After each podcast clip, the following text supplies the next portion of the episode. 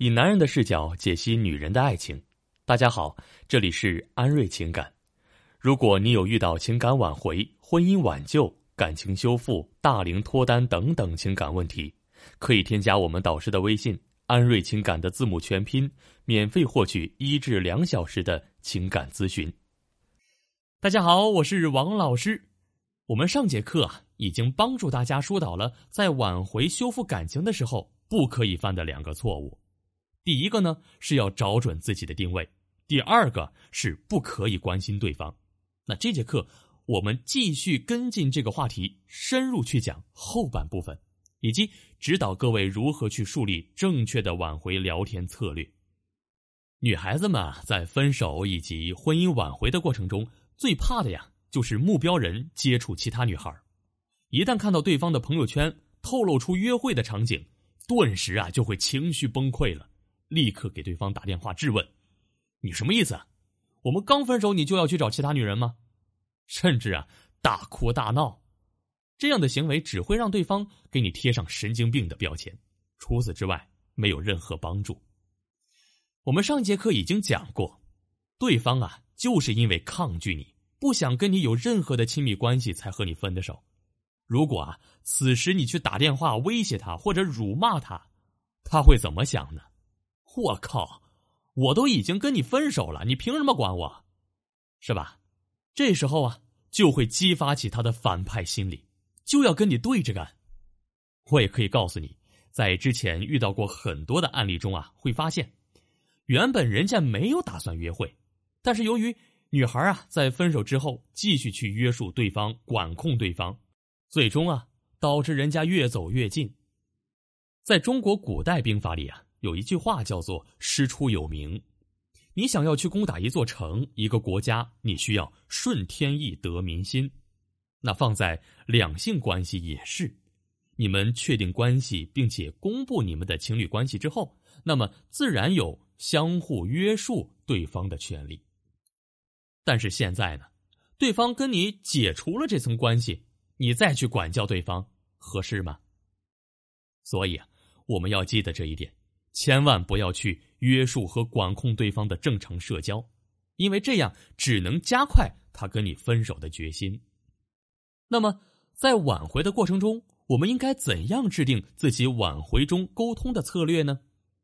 就是要在挽回中啊，如何创建舒适的聊天氛围。聊男人爱聊的话题。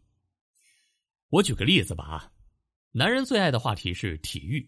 假设你的前任特别爱打篮球，你可以分享观看 NBA、CBA 篮球运动的直播观后感。这样做的好处就是，他会对你聊天的话题产生很大的兴趣，想聊不热都难。在这里啊，王老师总结了这么多年的教学经验，归类出男人喜欢聊的一些话题特点。多数是具有一定的攻击类型，比如拳击、格斗、篮球、军事、游戏等等等等。另外啊，你们相处这么久了，肯定知道他的兴趣在哪里，从他的兴趣切入，相信啊，一定会聊得很投机。比如说，他喜欢某个球星，那围绕这个球星，你们可以聊很多，聊天的舒适性啊，也一定会非常的轻松。